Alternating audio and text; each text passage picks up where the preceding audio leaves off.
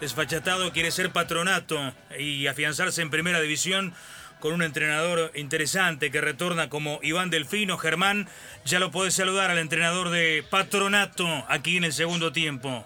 Sabés, Gustavo y queridos compañeros, en este segundo tiempo 947, que este ha sido el mercado de pase de los técnicos, me parece, ¿no? Porque eh, si bien ha habido movimientos de algunos jugadores, eh, tenés a Gabriel Milito en Argentino Junior, tenés iniciando un ciclo a Julio César Falcione en Independiente, tenés a Juan Antonio Pizzi comenzando en Racing.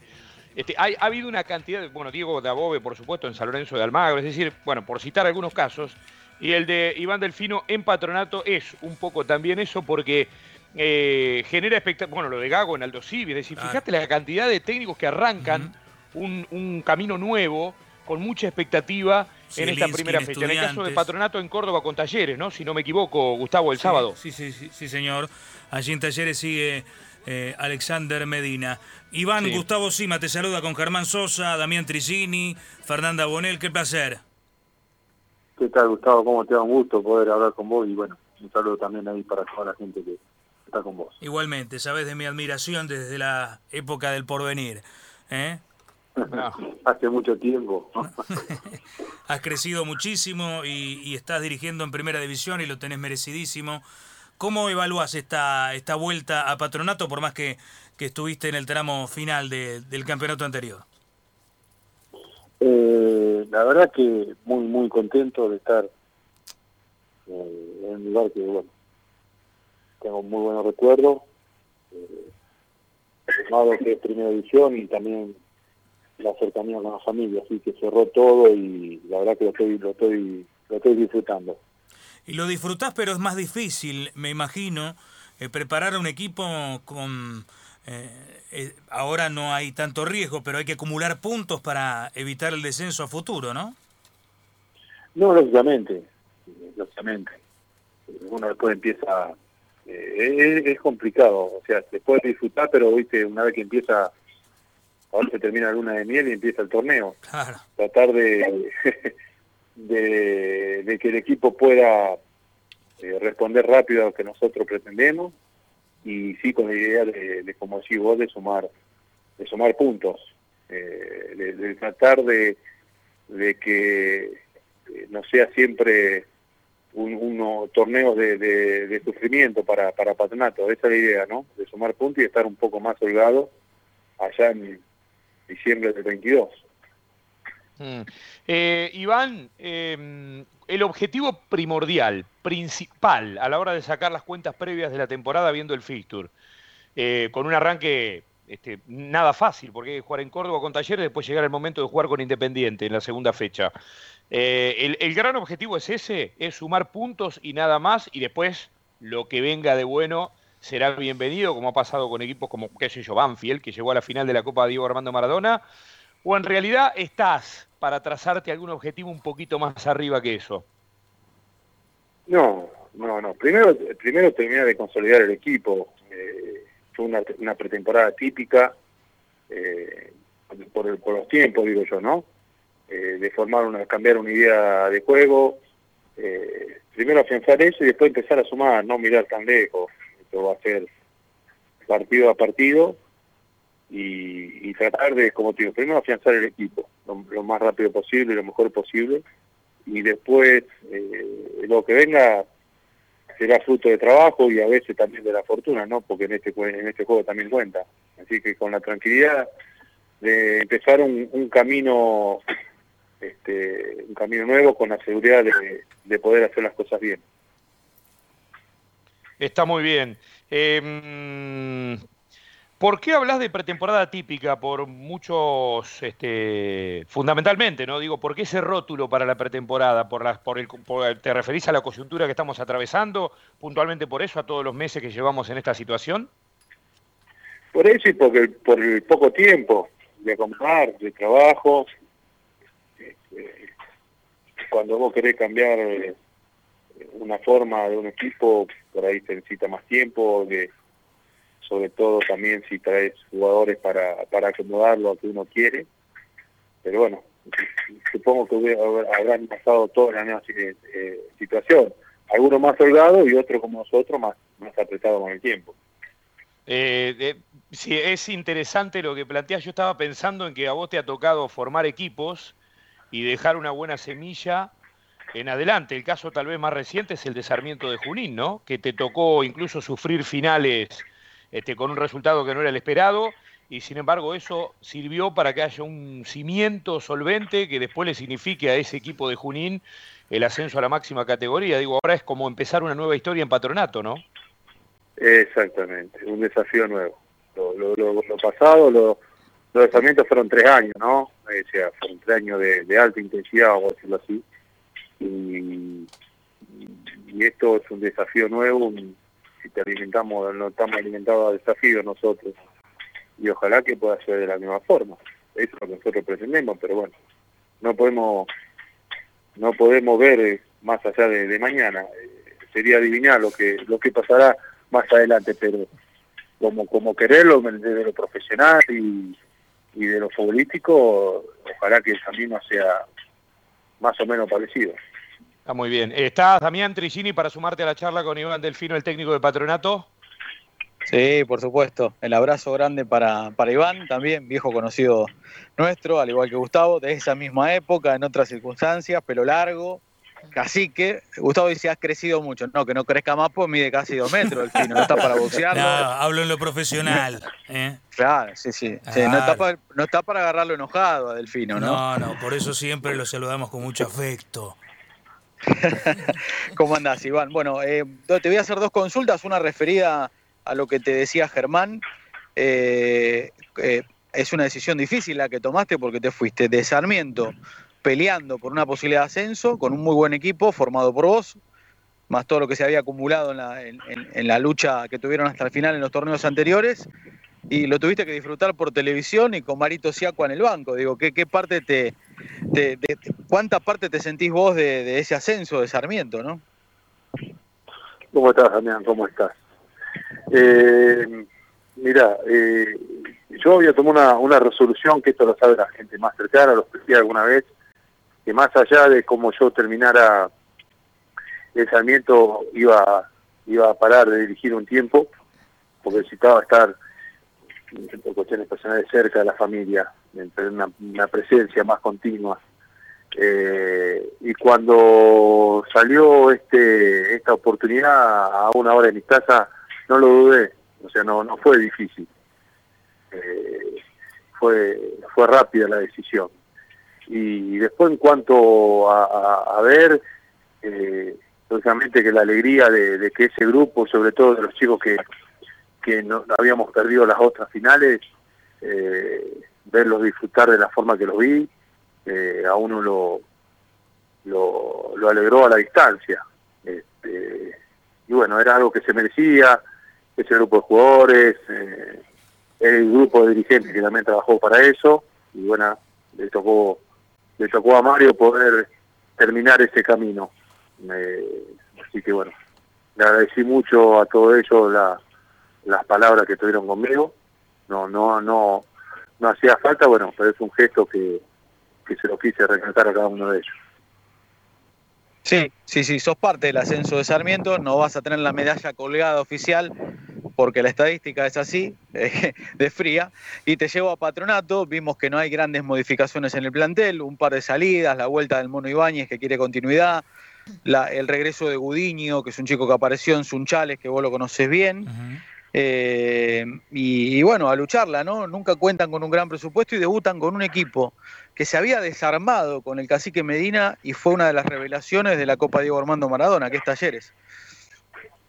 Sí, sí, yo creo que es un equipo que creo que en los últimos años el ADN de, Talleres fueron todo ese tipo de jugadores con dinámica, rápidos, eh, directos y siempre se le han ido un par de pies y siempre han sabido reemplazarlo. Eh, con un técnico que también pregona la intensidad, eh, el buen juego. Eh, pero bueno, yo creo que, no sé quién dijo antes, todos los partidos son difíciles. Los arranques siempre son difíciles y primera edición son difíciles todos. Así que vamos a tratar de, con nuestras armas, tratar de, de incomodarlo. Es la idea, ¿no? Así que estamos bien, tenemos algunas bajas, todavía nos faltan incorporar algunos jugadores, pero pero vamos a tratar de, hacer un papel de la mejor manera. Sumaron a Tito Canteros, ¿no? El, al ex Vélez. Eh, sí, Tito está, Tito ahora está con una lesión, pero Tito sí llegó. Es, es un, salto de calidad que dimos con, con Tito y poder recuperarlo de lo futbolístico va a ser muy importante para nosotros.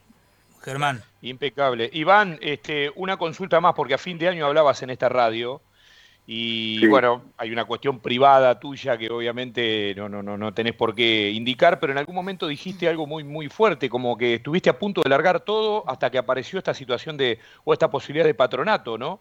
Eh, ¿Es un poco reinventarse también en ese sentido para vos? No, lógicamente, lógicamente. Eh, vos sabés que el desarrollo y la distancia no, y con, con hijos y un montón de cosas en el medio, lo entiendo únicamente que está en esta situación. Eh, para muchos sonará la excusa, este, para otros no entenderán, pero la realidad fue esa, no tengo por qué engañar, quien me conoce sabe cómo soy, y esta oportunidad de estar a una hora en mi casa, a una hora veinte en mi casa, eh, no la quería dejar pasar.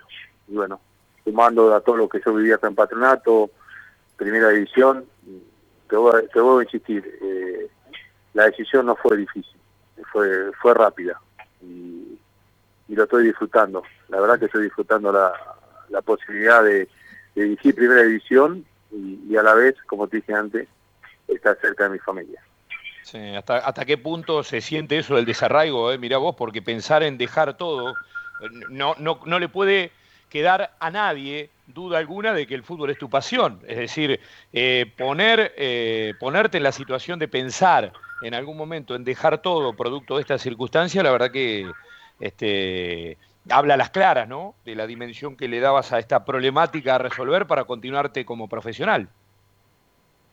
No, mira, yo tengo, estoy, estoy por cumplir 50 años y ya, ya ah. es más de la mitad de mi vida haciendo lo que me gusta. Mm. Y yo hace, eh, entre entre jugador y técnico, yo a los 15 años empecé a salir de Sunchales. Imagínate eh, el desarraigo y las vueltas que di. Y en algún momento uno cree que siendo más viejo las cosas son más fáciles y al revés. es más difícil. Eh, y bueno, tratar de, de, de, alguna forma, todos los años que yo arrastré a mi familia como jugador, si tengo la posibilidad ahora de estar cerca de, mi familia como entrenador, lo, lo voy a aprovechar. Impecable. Eh, Iván, gracias por este rato. No sé si Fernanda Bonel puede cerrar esta charla porque creo que es el gran filtro que hay que superar para arrancar bien el campeonato, Iván, que es contestar la gran pregunta de Fernanda Bonel. Hola Iván, ¿cómo estás? ¿Qué tal? ¿Cómo te va? ¿Encontrás diferencias entre las diferentes generaciones que han pasado por tus manos? ¿Generaciones? Sí. Sí, claro que sí. ¿Cuáles son? Claro que sí. Yo creo que la, la mayor diferencia es la interpretación que pueda tener el jugador de lo que vos le decís. Después los jugadores son inteligentes. Eh, yo creo que la diferencia está en la interpretación de lo que vos le decís. Eh, antes a lo mejor con dos palabras alcanzaba o que pararte al lado de la línea a los jugadores más grandes hablándole entendían, te acomodaban todo. Y hoy en día tenés que tener la capacidad de saber a quién le tenés que hablar, a quién le tenés que dibujar, a quién le tenés que mostrar videos y, aquí se lo tenés que mostrar con fichita en un pizarrón. Esa me parece que es la gran diferencia. Perfecto. Qué interesante, ¿eh? qué interesante este aspecto, porque hoy, qué sé yo, te encontrás con un pibe que está mirando el teléfono y no mira nada más que el teléfono, eh, y hay que saber cómo entrarle a esos chicos también, ¿eh? siendo uno formado de, de otra manera, Iván. Es un tema realmente interesante. Y si no, como decía San Filipo, garrote, garrote, garrote, ¿no? Y lo que pasa es que ha ido cambiando, no, es ni, mejor ni peor, son distintas las generaciones. Y vos fijate que se, han ido quedando en el camino entrenadores de la vieja guardia, vamos a decirlo así, que no creo que estén afuera por una cuestión de que no sepan de fútbol, sino por una cuestión también de, de, acercamiento a los planteles que hay ahora. Eh, yo creo que eso tiene también mucho que ver. Entonces, la, la adaptación no solamente en el fútbol, sino también en cualquier trabajo laboral que es de la vida común. ¿Y Yo creo que la adaptación y la comunicación es, la parte más importante para hacer entender lo que quiere lograr uno, sobre todo en este deporte, ¿no? ¿Y qué es lo que se conserva, Iván? ¿Qué se conserva? Sí. Eh, y, qué sé yo. Y las ganas de jugar a la pelota. Bueno, seguramente. sí, sí, esas cosas, porque ya hasta la intimidad del vestuario se ha perdido. Un lugar donde muchos quisieran estar, un lugar sagrado, me parece a mí todavía. Eso se perdió. Es algo que personal lo que estoy diciendo, ¿eh? Con todas esas sedes y todas esas cosas, es un lugar que, es solamente de los jugadores. Eh, y después, inclusive, la esencia del fútbol es la misma, o sea, defender bien en tu área, la esencia del deporte, la esencia sigue siendo la misma. Eh, es creo que lo único que no no ha cambiado. Después el amor de los jugadores por, por jugar a la pelota sigue siendo, en cualquier categoría del fútbol argentino, sigue siendo el eje de todo esto. ¿Y qué es lo que te sigue emocionando a vos? Eh, me sigue emocionando a mí ver los jugadores eh, súper profesionales jugando como si fueran amateurs. Eso es lo que a mí me sigue empujando. Eh, ¿Se entiende, no? Yo, creo que hay muchos jugadores que siguen, vos los ves y no, no, no parecen profesionales. No están, eh, ¿cómo se puede decir? Eh, con el marketing arriba, no tienen, siguen siendo jugadores de fútbol. Y eso eh, lo notás sobre todo en muchos jugadores mayores, sobre todo, mayores, perdón la expresión, ¿no? Jugadores grandes, eh, experimentados, eh, y eso es lo que te, lo que te sigue te sigue empujando a, seguir, a querer ser manutencia, a transmitir esa, esa pasión, esta forma, y bueno, a veces se puede y, y otras veces no. Espectacular, eh, Iván. Eh, por supuesto que el lugar de entrenador siempre, bueno, Troglio alguna vez lo bautizó como la silla eléctrica y no sé cuántas cosas más se le han puesto rótulos por todos lados, eh, pero está más inestable que la economía argentina, digamos, en, alguna medida, con el correr de los años y de los tiempos, pero ojalá que este punto que está adelante ahí del fin de semana, que se le arranque el sábado puntualmente, el debut, es el comienzo de un nuevo camino, cargado de sueños, de objetivos, de metas profesionales que sea más allá de esas responsabilidades profesionales muy disfrutable. Un abrazo y gracias por atendernos. No, la verdad que un, gusto poder hablar con usted, le agradezco el llamado y bueno, hasta cualquier momento. Gracias Iván, abrazo grande. Gran abrazo. Buen comienzo.